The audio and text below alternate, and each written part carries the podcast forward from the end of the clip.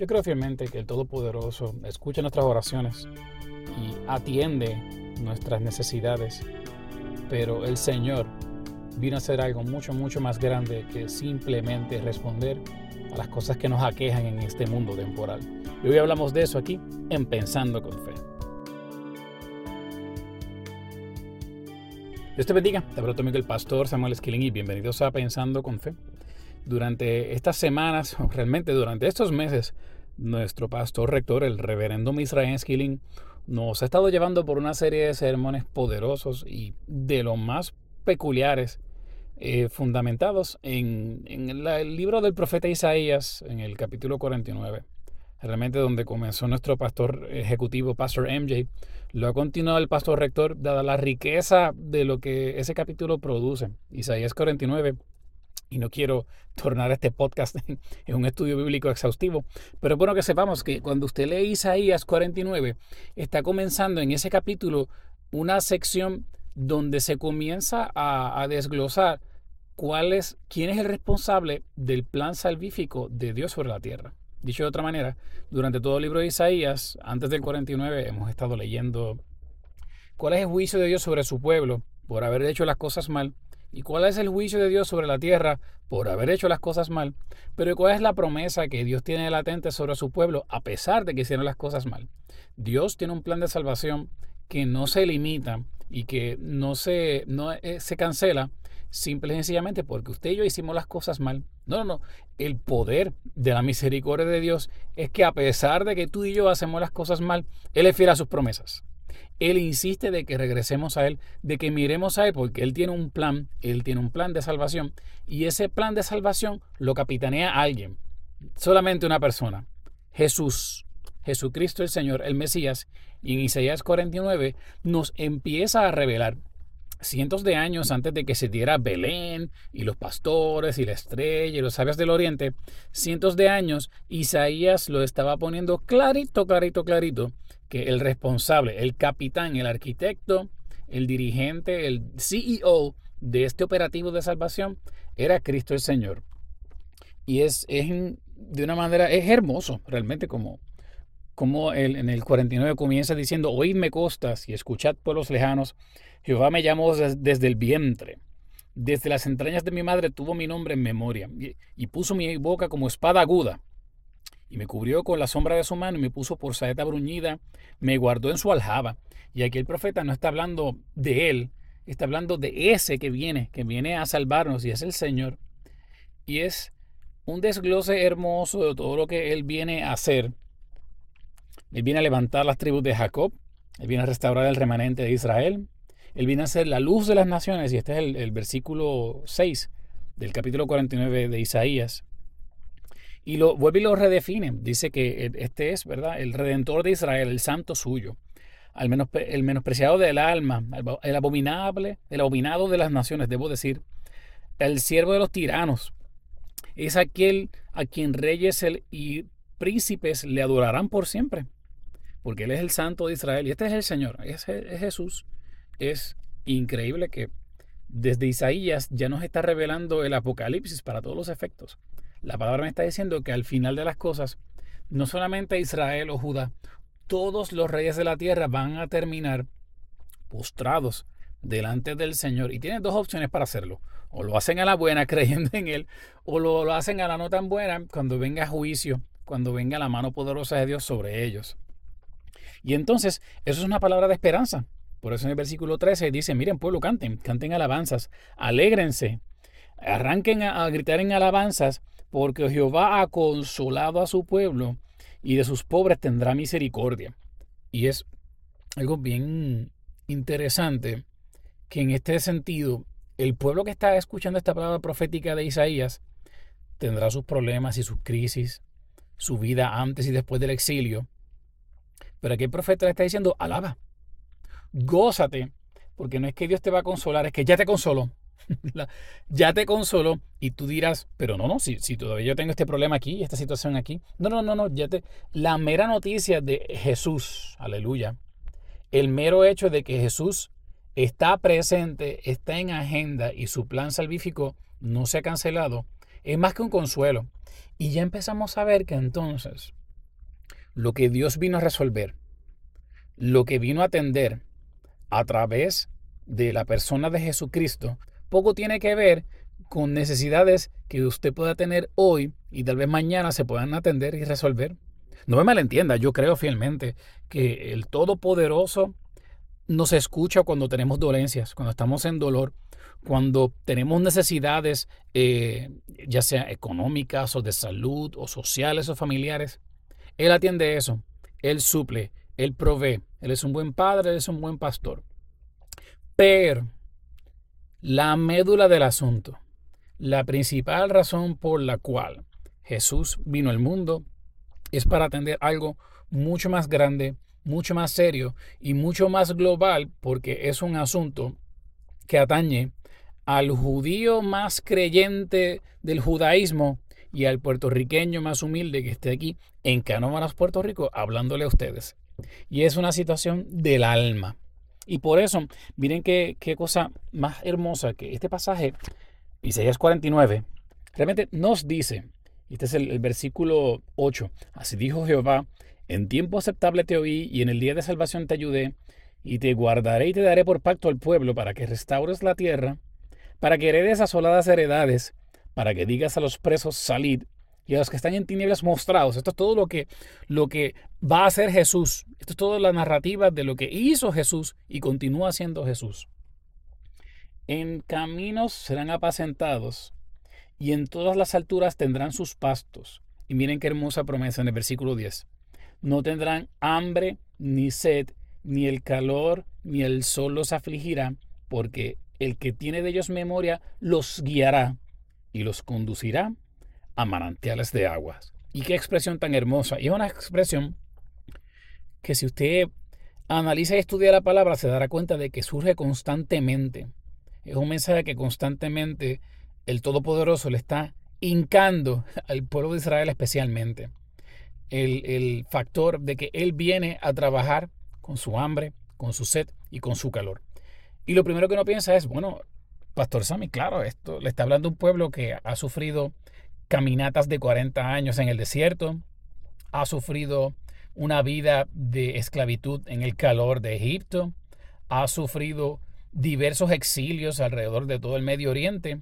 Así que cuando al pueblo se le habla de, de hambre, de calor y de sed, algo le tiene que retumbar en la cabeza histórica de que, wow, el Señor viene a saciar las cosas que han atacado, que han afectado a nuestro patrimonio, a nuestros próceres, a nuestros abuelos y tatarabuelos por siglos antes de nuestra existencia. Y usted tiene razón si piensa así. En efecto, usted va a Deuteronomios y en el capítulo 28 usted tiene a un Moisés que le está diciendo al pueblo de Israel, miren, ustedes van a entrar a la tierra prometida y están llegando aquí porque Dios literalmente los guardó del hambre, de la sed y del calor. Cuando ustedes tenían hambre, Dios trajo maná y trajo codornices. Cuando ustedes tenían sed, Dios trajo agua de la peña. Cuando ustedes tenían calor, Dios proveyó una columna de nube que los guía. Pero, pero, si ustedes no escuchan la voz de Jehová, ahora que están llegando a la tierra prometida, ustedes van a, van a sufrir una serie de maldiciones y de consecuencias que irán sobre ustedes, sobre sus familias, sobre sus ganados, sobre su reputación como pueblo y como nación. Y entre otras cosas, ustedes van a ser agarrados, nuevamente como Egipto los agarró, van a ser exiliados y van a pasar hambre y sed. Y es Dios diciéndole al pueblo, lo que ustedes vivieron en Egipto, yo no quiero que los vuelvan a vivir otra vez. Dios nos dice eso a ti y a mí a cada rato. Nos dice, miren, yo no quiero que tú vuelvas a pasar las cosas que pasaste en el pasado. Las consecuencias terribles que tú viviste por no mirarme a mí, yo no quiero que se vuelvan a repetir. Así que Dios nos alerta. Y alertaba al pueblo diciéndole, mira, no quiero que pases otra vez calor, y hambre y sed, pero te puede volver a ocurrir si tú no me miras a mí y sigues mis mandamientos. Luego usted puede ir a Anemías y en el capítulo 9 usted tiene un pueblo que se congrega, que regresa a la tierra, a Jerusalén, a su patria, a su capital, luego de estar cincuenta tantos años exiliados y regresa sin saber quiénes son ellos. Es un pueblo sin identidad. Han pasado miles de años desde Egipto y la tierra prometida y los afectó un exilio y regresa una cuarta parte de quienes eran como pueblo, y para recuperar su identidad tienen que ser confrontados con la palabra.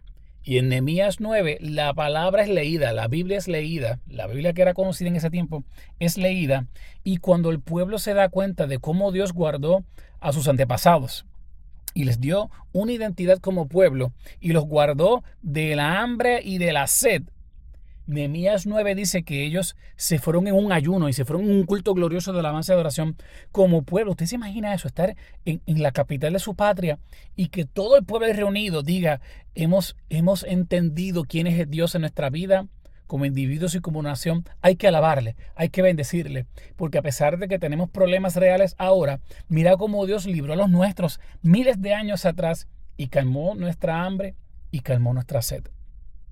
Así que el hambre y la sed pasan de ser un mal recuerdo y se convierten en una herramienta de testimonio. En un tiempo sufrimos, hace mucho tiempo atrás los nuestros sufrieron, pero Dios atendió esa necesidad. Y yo quiero que tú me escuches y entiendas que Dios hace eso con tus sufrimientos. Y lo que te sacude y lo que te mueve y lo que no te deja dormir hoy se puede convertir de una manera milagrosa en una herramienta de testimonio si tú se lo permites al Señor y tan solo tienes que acudir a Él y decirle, Dios, mira, yo tengo esta hambre y tengo esta sed. Y Dios te va a decir, pero es que yo trabajé con esa hambre y con esa sed en tu corazón hace tiempo atrás.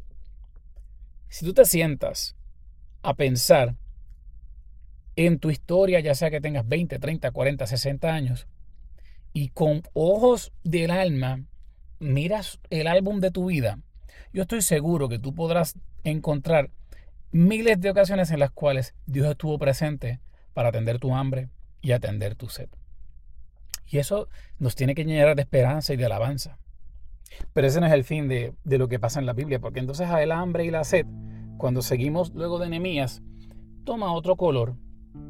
Y en el libro del profeta Amós, Dios le dice a su pueblo, mira, ustedes, yo los intento ayudar, ustedes siguen portándose mal y haciendo las cosas mal y adorando a otros dioses. Y ahora están hechos una nación de inmorales, de gente antiética, de gente abusadora. O sea que entre ustedes mismos ni siquiera se cuidan y se portan bien. Pero un exilio ya no es suficiente para ustedes.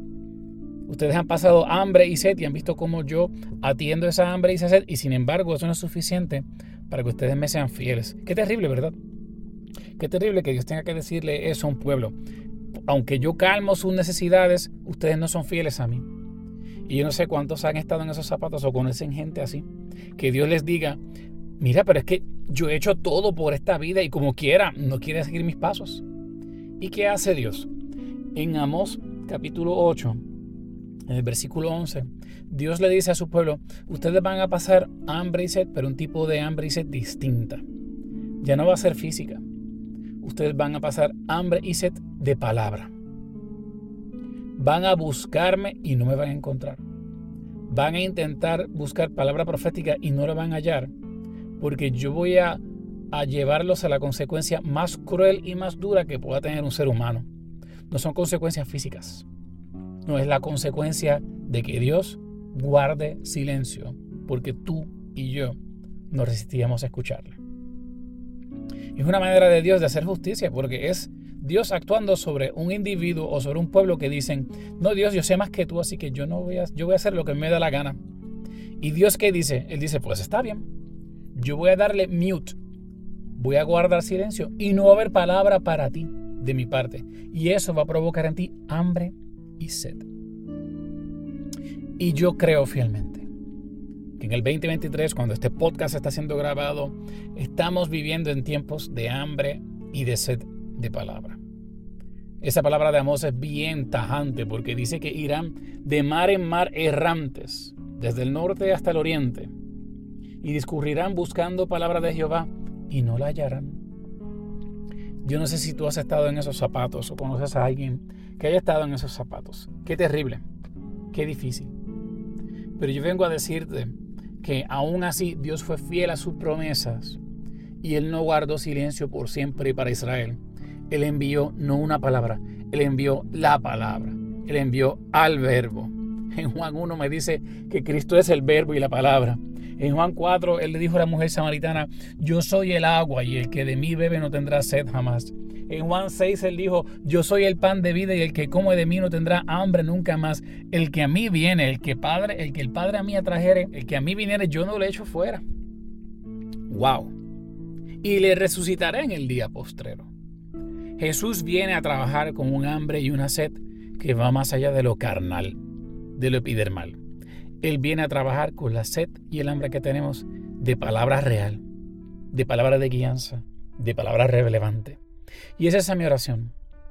Que de aquí en adelante, si estás escuchando estas palabras de este podcast y te has dado cuenta de que hay hambre y sed en tu vida, tú seas capaz de decirle al Señor, por tiempo te he ignorado, pero no te ignoro más. Háblame, sáciame, aliméntame, no de lo físico.